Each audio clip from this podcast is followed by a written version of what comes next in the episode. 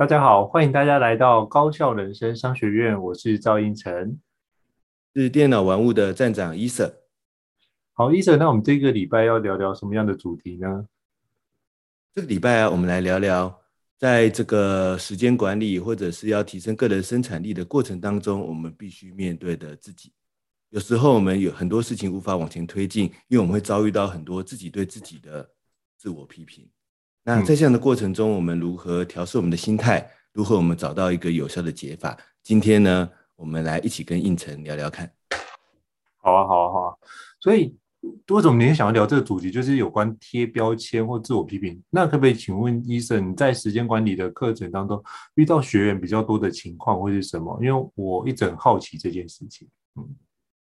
我觉得啊，其实。我确实在时间管理的课程中，常常会遇到这样子的学员来问我说：“老师，我就是一个很容易拖延的人，那所以呢，我就算列出了这个行动清单，然后做好了计划，我也无法有效的这个往前去做。那在这样的过程当中啊，其实早期的时候，我也觉得，哎，是不是我们要去改变这个拖延的问题？可是我自己老实说，也是一个很爱拖延的人。”那所以我在我的真实的经验里面，我发现，当我越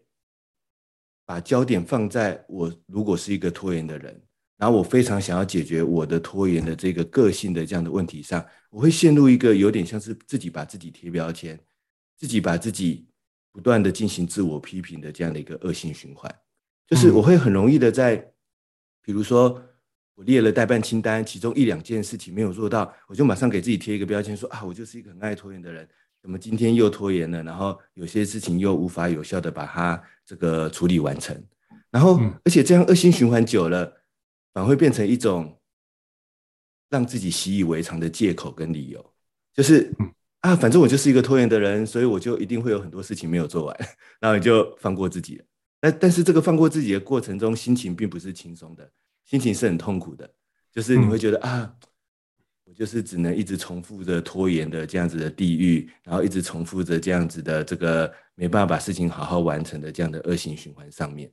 那后来我就慢慢研究，想说有没有什么这样子去改变的方法呢？后来我发现呢、啊，其实我反而不要去定义自己到底是不是拖延的人，不要给自己贴标签，不要那么专注在自己的个性上面。呃，当然，我这边不是说不要了解自己哦，我们认识自己的个性，认识自己真实的需求还是很重要的。那我们的这个认识不是说贴一个拖延的标签在自己的个性上，然后就说啊，我是一个个性拖延的人。我自己觉得这句话有很大的问题。为什么呢？因为我觉得我们大多数人都是有点拖延，又有点不拖延的。对，我们会在某些事情上拖延，因为可能我有很多原因，我不想做啊，这件事情很复杂啊，很多外在内在的环境啊。但我们一定也会在某些事情上，我们不会拖延的，所以，我们这时候把自己硬贴一个“我我是一个爱拖延的人”这样的标签，我后来发现这个标签问题很大。我们可能以为我们是在判断了解自己的个性，但我觉得真正的个性不是简单一两个字可以讲清楚的。它是一个，它可能是需要一篇文章，它可能是一本书，它是一个你的人生当中的故事，你才能够。描述出我是一个什么样个性的人，他不会是像哦拖延不拖延、积极努力这样贴个标签就可以描述你的个性，我觉得是没办法的。那这时候怎么办呢？我发现其实我们就是反而是我们放下这样的标签，放下这样子对自己个性上面的批评，我们其实回到那件事情上，看看我们的步骤流程有没有问题，不要觉得自己是因为拖延才没办法做到这件事情。而是回到我的清单上，看看会不会说我列清单有问题。回到那件事情上，看看是不是我在拆解行动的时候有问题，所以才导致后面出现的那个拖延的情况。但是大家仔细可以回回听我刚才这一段的描述，就是这一段的描述里面，我放下那个太过强烈的自我意识。我在里面并不是说我怎样我怎样，所以怎样怎样，我是说。我回头去看看那件事情本身有没有什么问题，那个流程、那个列清单的方法有没有什么可以调整的步骤，然后看看这样子做之后，这件事情本身会不会比较容易的往前推进？就是不要把那个我太过的放在你的这一个拆解事情的角度里面，有时候我觉得反而会比较容易的跳脱这种帮自己贴标签、自我批评的恶性循环。因为确实很多时候，时间管理或者是效能的降低，就是我们陷入到那个自我批评的恶性循环当中了。回到很常在课堂当中问我的刚才的那样的类似的问题，就是老师，我是一个很爱拖延的人，所以我列出的待办清单都做不到，怎么办？我现在发现，我都会。说，哎，那我们来看看你的待办清单，看看你的待办清单怎么列。然后我一看，我就发现他的待办清单往往是长得像这样的待办清单。比如说，我要写好一份报告，我要完成一个专案，我有一个运动的生活目标的习惯，这就是他的代办清单。这时候，其实如果我们从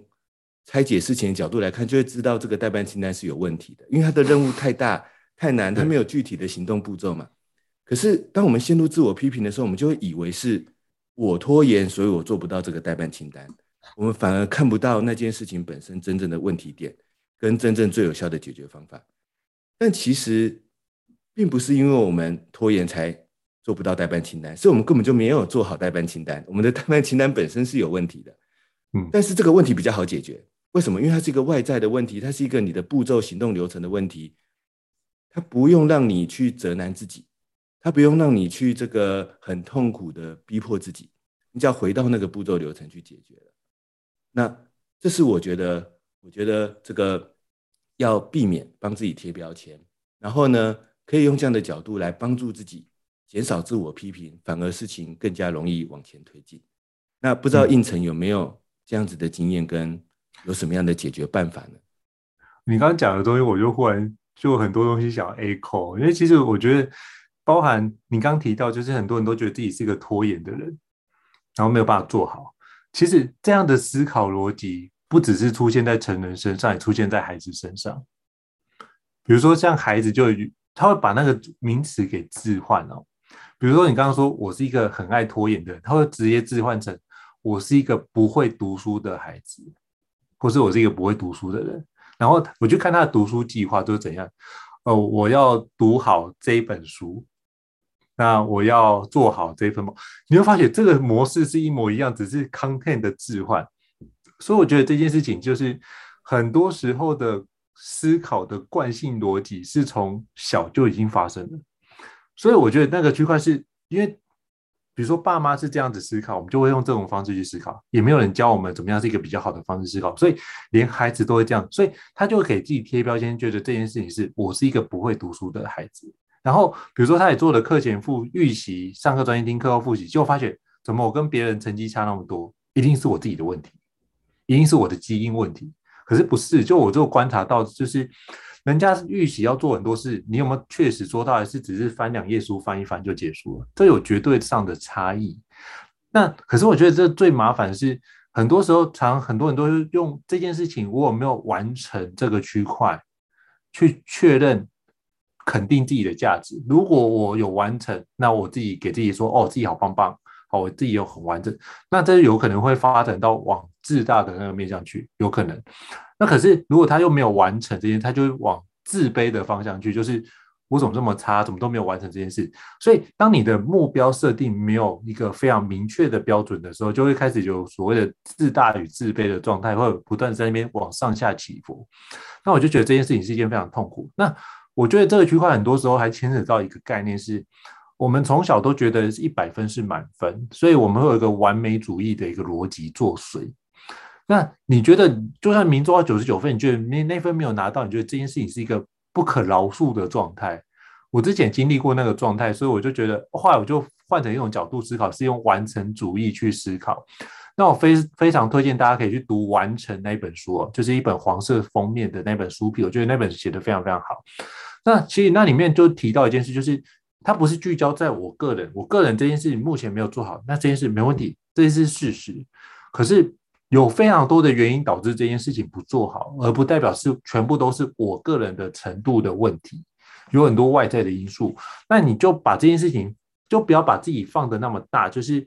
不要全部都认为这都是我自己的错。你可能去思考这件事有可能是哪个环节，我们去探讨。去真的去仔细思考这件事情有没有什么样可以需要做调整的环节。所以我常在我跟孩子们分享完，比如说那个黄金学习频率做完之后，他就忽然发觉到一件事，原来他连他的目标设定都乱设，原来他不知道怎么读书的频率跟程度都不知道，然后该怎么检讨考卷都不知道，原来只有这么样的细致的做法可以做，他都不知道。可是他觉他觉察到这件事也不知道，我就说，那你觉得这个方式跟你原来做的部分有没有哪个地方可以做比较，或是哪个地方你忽略了？他就我请他把那个地方勾选出来，然后他说：“那如果你觉得这地方忽略，那你觉得如果你用你现在的方法，我们只要把这个忽略的地方，我们再做一些强化或做一些优化，你觉得会不会改善你目前的情况呢？”他忽然发觉好像可以耶，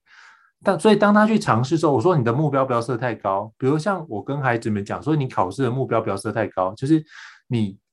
只要比上一次有进步，然后进步的幅度，比如说平均的两分或三分，你自己去定义，但是不要定义的太复杂的目标。你只要能够每次多对一题就好了。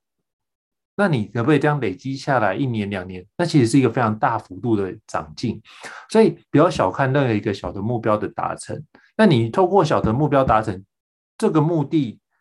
其实背后的目的我并没有跟他讲。其实重点是要把他的标签给撕下来。我觉得这很重要，就是他必须把这个标签撕下来，从我没有任何读书的天赋这样的一个标签，当他达成一些任务的时候，他忽然会把这个标签给稍微褪去，他会发觉原来我是有能力可以完成某些项目的。当他出现有能力可以完成某些项目的时候，其实那个自信心跟底气跟自我肯定的状态就会比较正向。他就会平衡掉那个自我批评的方式，然后会让自我肯定的这个力量可以增加一点。你就让我想到今年年初的时候，我接到一个家长的来讯，我就觉得那非常非常印象深刻。就是他就传讯息跟我说，很感谢那个比如说带领孩子读书的课程。然后这件事情是为什么？他说，因为他孩子上学期之前两年的时间，数学没有考过及格过。平均都是二十几分、三十分，然后他跟我说：“谢谢，是在于他儿子用的这个方法，半年，这个学期六十一分，终于没有被当。”他说：“他孩子从这边发觉，原来他是有能力可以把数学学习好的这件事情。虽然说没有没有六十一分，就如果用一般世俗的标准，他不好哦。可是如果跟他过去的比较起来，那是一个非常非常好的成绩哦，所以他说，他说他儿子拿到那一份考卷的过程，就瞬间眼泪就飙下来，因为那件事情是对于自己，原来我自己做得到这样子，然后纠结那么久，然后做得到这件事，我觉得那是打从心底生出来的自我肯定的力量，那件事情是非常有价值的，所以我觉得就是千万不要把自己贴标签跟自我批评贴太多，因为。你会发觉贴久了，你会就很难撕下来。那这件事情就会变成一个惯性的思维，就是你怎么样想都会觉得这件事情是自己的错，然后会开始思考。比如说，像我之前就印象很深刻，是一个那个泰国的泰国的广告，我觉得泰国广告超有创意。然后那个泰国广告是这样，就一个人在酗酒，他就抱怨工作不顺，在酗酒，所以呢，他去工作赚来的钱，他就把那些钱拿去买酒喝。然后就不断在酗酒这件事，然后家里都过得不好。可是另外一个，这是一种情境。他另外情境是他什么？他开始当他继续喝酒，忽然有一天他发觉，那既然工作不好，我怎么可以继续喝酒呢？我应该停止喝酒这件事情，我应该努力的把工作做得更好才对吧？他就转换这个情绪，去把工作做好，而不去抱怨工作。那工作有遇到哪些困难，去把它优化。然后呢，他从原来是耕田，然后开始租田。甚至后来变有自己有田，然后雇人家来工作这件事，去把这件事情放大，然后甚至上广告之类。我觉得这个节这个这个广告对我来说有非常非常印象深刻，就在于你的当下不要去批评，或是你当下遇到很多不好的事情，你可以抱怨没错。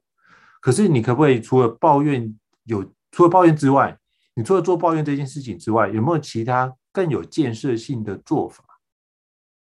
那这件事情就是。你左边如果抱怨就是贴标签的概念，那我们建设性做法是不是透过行动把自己导向比较好的标签？那我觉得这件事情是我刚刚听完你的分享，我自己有想到的一个 echo 的形式。嘿，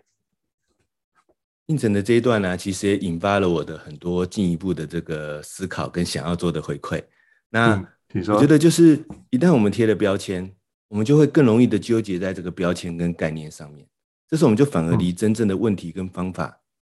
越来越远。其实，如果你去观察身边很多假设团体啊、办公室里面的讨论，一旦我们在讨论的时候，我们讲了啊，你就是一个会一直拖事情的人。一旦我们不小心讲出口了，说你怎么每次都怎样怎样怎样？一旦我们把对方贴上这个标签之后，你有没有发现，接下来的讨论串全部都在纠结着你刚才为什么要讲这句话，以及我到底是不是一个这样的人？嗯、可是这时候你可能会花上整个半天，甚至很多的篇幅，然后离真正要解决的那个问题越来越远，然后反而只是在讨论一个比较有点形而上，但不一定有助于问题解决的这样子的概念上面。所以，嗯。那对自己贴标签，当然也就会让自己离这样的问题越来越远。可是我觉得接下来我们可能要帮听众解答的问题，就是说，可是问题是我们很难在脑中很难不浮现出一些自我批评，尤其当我们遇到了挫折，当我们遇到了一个问题的时候，这时候到底有没有什么样具体的步骤做法可以做一些转换呢？我先来贡献一下我的真实经历，来跟大家这个分享一下。剖析一下我的很多挫败的这个经验，比如说我常常要去做很多，比如说企业内训啊什么的课程。那虽然已经有数百堂课程的经验了，但有时候难免会遇到可能从来没有遇过的客户，或者发生从来没有发生过的事情。那堂课程结束之后，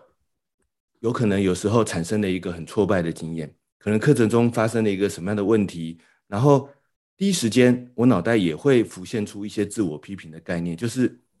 哎呀，我怎么这个上课的技巧这么不好啊？我是不是这个不够努力啊？我是不是这个其实这个呃很不会上课，或者是我是不是对于这个事情很没有了解，还是怎么样怎么样？或者是说我有资格去教大家吗？就是很多自我批评的概念就会浮现出来。这时候当然我也会陷入那种就是很焦虑，然后很多事情什么事情都不想做的这样的心情。可是经过的几次经验之后啊。我慢慢帮自己找到一种方法，我来跟大家分享一下我的具体的做法。这时候我会怎么做呢？当我开始意识到，就是当然这这个过程需要一点练习，就是你要意识到自己开始陷入自我批评，这是我觉得很关键的第一步。因为很多时候我们陷陷入一种负面情绪，我们我们没有意识到我其实正在对自我批评。我们要先听完这一集，你开始脑中预设一个问题是：有时候我会对自己自我批评。于是当出现刚才类类似这种。像我这样的挫折情绪的时候，我开始去练习，意识到，哎，我现在好像是在对自我进行批评哦。这时候我有几个步骤，我其实我的步骤很简单，我就会拿出我的这个任务的管理系统，就是我的笔记，我的任务的管理系统里面有很多我以前上过的大量的课，跟很多我未来要上的课程的很多课程的任务规划。我会做两个简单的动作，第一个简单的动作。今天上了这个主题，之前有没有上过呢？之前有上过，有没有成功的经验呢？挑出一两则笔记来看一下，就是回想一下，千万不要误以为自己就是一个爱拖延的人，你也有曾经没有拖延的时刻的。千万不要以为你就是一个不专注的人，你也有曾经专注的时刻的。如果你之前有一个像我们前几集讲到的复盘的经验系统，这时候就是一个很好的系统，把它拿出来，挑一两个成功经验稍微看一下，哎。其实我我有做得好的时候，那为什么这次会有问题呢？诶，是因为不一定不一定是只有我的问题，而是有可能今天遇到的情况、遇到的案例，或者在某些情境的操作步骤、操作手法上，可能我要做一些调整。那问题点可能在这上面，所以呢，第一个步骤我会看一两个自己的成功经验，我先确认说。可是其实我之前也曾经成功过非常多次啊，而且仔细一看，成功的比例还更高。那就表示说，嗯，这个逻辑、这个系统，可能大致上它是没有问题的。接下来，所以我不用陷入自我批评，是我是一个不会上课的人。可是接下来呢，下个阶段我会开始找一两个类似主题的，但我接下来要上的课程，然后呢，我会把这一次课程遇到的问题。写入下一次我即将要上的某一个类似主题的课程里面，嗯，然后开始在这个当下花个五到十分钟的时间，我试着自己拆解看看，所以这一次会遇到这个情况，是因为我忽略了问题一、问题二。那下次我如如果遇到这样的问题一，我打算做步骤一、步骤二，怎么样来解答这样子的这个类似的问题？比如说啊，可能我之前在讲的时候，我没有意识到有些人每天的会议时间真的很多，所以当我要大家拿出时间来做重要的事情的时候，有的人时间就是被切得很碎啊。我没有意识到这样的问题，我讲得太直接，所以在课堂上可能跟学员之间产生了一些这个比较没有那么有效果的互动。好，那下一次又有类似的课程了，我怎么把这个意这个问题意识带入到下一次的课程中？我要调整哪些环节，然后去体去能够体谅，并且这个理解到学员的心情跟他们的需求，然后我下次要试试看什么样的方法可以帮他们解答这样子的问题。然后我就花五到十分钟把它想一想。然后把它写下来，写在下一次我即将要做的任务。这时候我就发现我的心情有几个层次的转换。第一个，我意识到我自我是在自我批评。于是呢，我拿出之前的成功经验来看一下。这时候我第一个心态的转换，我并不是一直都在拖延，我并不是一直都在失败。这是第一个心态的转换。第二个心态的转换，哎，我好像找到了为什么我这次失败，或者我这次有挫折的。可能的问题点，然后第三个心态的转换，我发现我马上就有机会，我接下来就有机会可以来试试看，在下一次的经验里面，这个问题可不可以解决？这时候有时候我的心态反而会变成对下一次的课程开始跃跃欲试，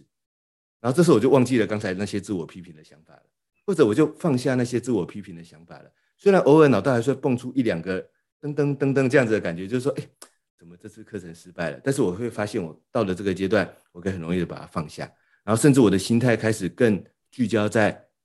对于下一次课程的期待，然后期待在下一次的课程里面好好的来解决这个问题。而这样的过程，往往到了下一次的课程，效果会忽然提升，反而提升非常多。因为到了下一次课程的时候，不止我尝试解决这个问题，而且那时候我的心态是一种非常有想要试试看。不会觉得这又是一个重复的课程，然后很有动力的想要上好这堂课，反而下一次的课程的效果会整个提升非常多。可是当你有了这样的经验的时候，你就开始发现，诶，我是一个可以解决问题的人，嗯，我是一个有办法在出现问题的时候，当然问题已经出现了，那没办法，但我是一个有办法下次改变看看的人。我觉得这是用第一个，我跟跟大家分享我自己实际的步骤。第二个呢，我想要跟大家分享的是，透过这样的实际步骤，我慢慢把自己那种把自己贴标签、自我批评的心态，慢慢把它转化成像应成刚才讲的那种比较正向的自我意识，就是我是一个下次可以试试看改变的人，我是一个遇到问题可以下次试试看做调整的人。那前面有讲到，我们不要贴标签，所以我觉得不要贴拖延那种标签。但我觉得也不一定要贴我是一个专注的人或是什么这样的标签，因为这种标签有时候也会有适得其反哦。我是一个很专注的人，然后我遇到了一个不专注的挫折，这时候你会给自己一个很大的、很痛苦的这个责难。所以我觉得要贴一个比较中性的这个标签，是属于或者是你对自我意识的这个评断，它是一种行动性的评断。比如说，我是一个遇到问题下次可以试试看改变的人。那我透过刚才这样的步骤。慢慢建立一个这样子的类型的自我意识，我觉得对我后来遇到很多不同的挫折的时候，它产生了很多正向的影响。那不知道应成有没有什么样具体的步骤来去克服你可能会遭遇到的自我批评呢？我觉得像比如说刚刚你提到备课这件事，大家就很有感受，因为其实上了那么多企业内训，其实有时候会遇到效果好的，也会遇到效果没那么好，或者应该说。客户不会感觉到效果差，可是你就自己也可以感觉到这个效果不如自己预期的状态，那怎么办？比如说像我之前就有遇过一个情况，就是呃，客户要用线上课程来授课，线上软体来授课，就是平台来授课，然后他们不能使用分组讨论，然后不能使用任何的外挂程式，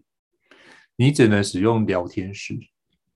客户已经很明白的跟你讲限制，为什么？因为他说他们百分之八十到百分之九十的学员是用手机上课，因为在不同的地区，他们没有办法用一般电脑的操作去做，那怎么办？那我就发觉，哎，那我就跟客户分享，那这个很多的形式上或操作上，可能有些东西没办法达到那样的效果，那这样可以吗？他客户觉得 OK，那我基本上我会先做一件事，就是当这件事情你预期它不如预期的时候，我们先取得双方的一个共识。那我说，那我可不可以在这状况之下，我们为了提升这个效果，我们可不可以让同学回去或者是学员回去，可以多一些回家作业？因为我觉得这件事情你必须还是要练习才能够得到成果的话，那我说，那可不可以用这个？方式来提升他的一个参与度以及他的练习程度，他才能够学会这件事，不然他还是我的。那客户也觉得 OK，所以我觉得是这样，在双确认双方既定基础的情况之下，双方都能够接受这样的一个限制，没问题。好，只是在这限制之上，我能不能再帮他做一点加值的服务，或者增加一些增加一些价值存在？那我就会往这个地方去迈进。所以我基本上思考就是用这两个角度去思考。我确认我目前的界限限制在哪，再是我可以多做些什么，让这个界限变少，或者让这个限制变少。其实，当你多做这个动作，其实客户基本上会感受到你是很用心对待这件事情的。那他们也知道这件事如果达不到原来的效果，真的不是老师的议题，而是这个的工具的限制性，或是目前线上课程的限制性，让一定就没有线下课程的来的那么完善。他们就会知道说这件事情会有这样的现象产生，但是老师还是努力的，能够往让他尽量减少这部分的差距的落差。去努力克服，我却起码要展现出这样的态度跟诚意，它基本上就能够让我们自己去往后面的这段去推进，你就不会聚焦在这个地方是我我自己的身上，我会思考的是从我变成我们怎么做可以变得更好，所以我觉得那个意识的转换很重要，就是你只想到自己都很容易陷入在自我的批评当中，可是如果你把自己的角度放大一点。变成是我们的角度，或者是像稻盛和夫所提到的所谓利他的精神，那我可以怎么做可以对别人来说比较好？那对别人来说比较好，其实某程度它也会回向到我们自己身上，就会对自己的状态会比较好。所以我觉得，如果是我会做这两个步骤的调整，让这件事情可以有更大的改善。这样，我觉得这也是一个很棒的这个回馈，那就是说我们要减少陷入这个自我批评，那就是。不要觉得，比如说，当我们面对一个事情，或者是面对一个问题的情境的时候，我觉得一个是说，不要觉得错都在我身上，但也不要觉得说，为什么不能配合我想做的这样子去做？我们要在这个过程当中，跟我们的环境、跟我们的他人进行很多的这样子的协调、这样子的调整。那从这样子的过程当中呢，应成刚才的分享，我又引发了引发了一个延伸的思考。就是，但是因为我们会面对很多不同的他人，嗯，我们也会面对很多不断改变的这个环境。这时候，我们其实是无法一直坚持着自己一套我们可能以为对自己有效的这个思的做法，我们也无法一直坚持一套我们觉得习以为常，在之前某些事情上好像成功的某种惯性的思考模式。因为我们一定要为了他人或者是环境来进行很多的这个改变。如果我们没有这样子做，我们就很容易，一定是会遇到挫折。一旦遇到挫折，我们就开始对自己贴上很多的标签，进入很多的这个自我批评的这个陷阱当中。我自己啊，这几年，尤其当有了这个小孩之后，我自己常常有意识的提醒我自己一件事情，就是不要对小孩说出你是一个什么样的个性的人。这样的一句话，就是我会常常很有意识的提醒我自己，不要在我觉得想要跟小孩讨论什么事情的时候，不自觉的讲出了类似“你就是怎样，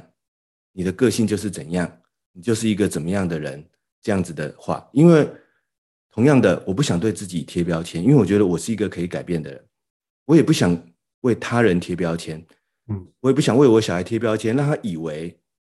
他就是一个怎么样个性的人，好像就是要用那样的个性。去处理什么样的事情？那我在工作上，我也不会因为我的同事犯了什么错，我就讲出了那种“你总是怎么样”或者是“你的个性就是怎么样”这样子的话。因为在我这样的练习底下，我发现其实每个人都是可以改变的。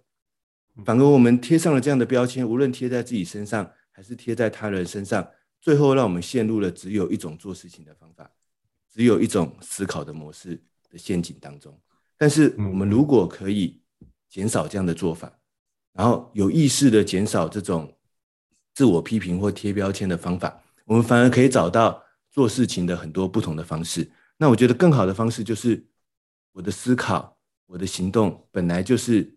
一直可以改变的。像很多人常常会看到我说：“哎，医生，我觉得你真是一个很积极的人。”那是因为有看到我做事情的感觉。但我心里想，其实我也很常拖延，但是我就是笑笑的不讲话。那有的人很喜欢问我说：“医生，你的星座是什么？你的个性是怎么样？怎么跟你的星座不一样？什么等等的？”我心里就是笑笑的不讲话，因为在我的概念里面，我觉得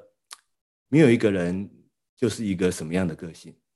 那我们面对很多的事情，我们会遭遇到很多不同的人，我们未来现在会遭遇到很多不同的世界，我们就是一直不断的在调整，一直不断的在改变。不要为自己贴标签，也不要为他人贴标签，放下自己，也放下他人。这过程当中，我们会减少很多自己跟自己的冲突，其实也会减少很多你跟别人的冲突。大家都可以改变，大家都可以一起进步。我觉得，无论在效能甚至生活上，我觉得这可能都是更好的做法。这是我觉得对今天这个问题，我想要做的一个简单的小小的总结。那不知道应城这边有没有什么总结的回馈？我这边我想要跟医生分享一下，你让我想到一本书哦，就是这本书叫做《学会改变》。对，这本书就《学会改变》，就是我记得这里面有提到一些策略。他刚刚他提到一个策略，就是你要找出一个亮点，就是这个亮点就是你过去做的部分有没有哪个地方可以做得更好的那个亮点，必须把它找出来，然后根据这部分来。并且把那个感觉找出来，就是那个感觉就很像我们贴的这个标签。那这个标签是好的跟不好，你必须把它展开。那这个区块你就等于是从比较负面的转成比较肯定自我，然后再从这个部分的肯定自我过程，透过实践的方式缩小改变的幅度，把这件事情逐渐的转换过去，其实就是某程度的习惯的改变。那如果能够做这样的转换的话，其实就比较容易调整我们自己状态，进而调整环境，然后来。建立一个比较好的习惯，所以这是我刚刚想到，就是 Echo 你所讲的，我忽然想到那一本书这样子，嘿，这好像可以来呼应我刚才在分析我自己遇到这种自我批评挫折的时候，我的几个步骤，再帮大家快速的回忆一下。就是第一步，我会练习让自己意识到我现在正在做帮自己贴标签、给自己自我批评的这样子的动作，然后接下来我会。回顾我过去的成功经验，就像应成刚才讲的，找找看过去的亮点。诶，我其实并不总是这样，嗯，我并不是总是这样的思考模式，我也不总是会陷入这样的结果，或是总是这样的行为模式。然后针对这一次遇到的问题，找找看下次我可以改变的行动是什么。甚至我自己那个当下就会把它写下来，甚至我就会刻意的去找一个最近就要做的任务来试试看这个改变。嗯，遇到这样的挫折，遇到这样的问题，刻意找一个我最近马上就要做的类似任务来试试看这样的改变。那多执行几次这样的步骤，我觉得不只是帮我们减少自我批评带来的很多可能负面的或者是低效能的影响，而且帮我们慢慢建立起一个我是一个遇到问题可以尝试改变的人。嗯。好，非常感谢医生的分享。我觉得这一集我们讨论非常多有关贴标签跟自我批评的一个相关的觉察，跟接下来的相关的做法。那希望各位这一集的 podcast 对于各位听众可以有一些不一样的看见与收获。那如果你觉得对我们的 podcast 就是高效人生商学院的 podcast 有很多的看见或很多学习，欢迎推荐给你的好朋友，以及帮我们在相关的 Podcast 平台上面帮我们按五星点赞，好不好？我们都非常期待各位的交流。那如果你有什么样的议题想要了解，也欢迎在我们的节目的那个集数下面都有一个留言板，都可以留言，那我们就可以透过里面去未来会规划你所期待的一个主题，希望可以对你来说有更多的帮助哦。好，再次谢谢医生伙伴的一个分享哦，那跟对谈。那希望我们下次有机会再跟您做交流。好，非常感谢大家收听我们的高效人生商学院，我是应成，我是电脑玩物的站长 Ethan。好，那我们下次见喽，拜拜。下次见，拜拜。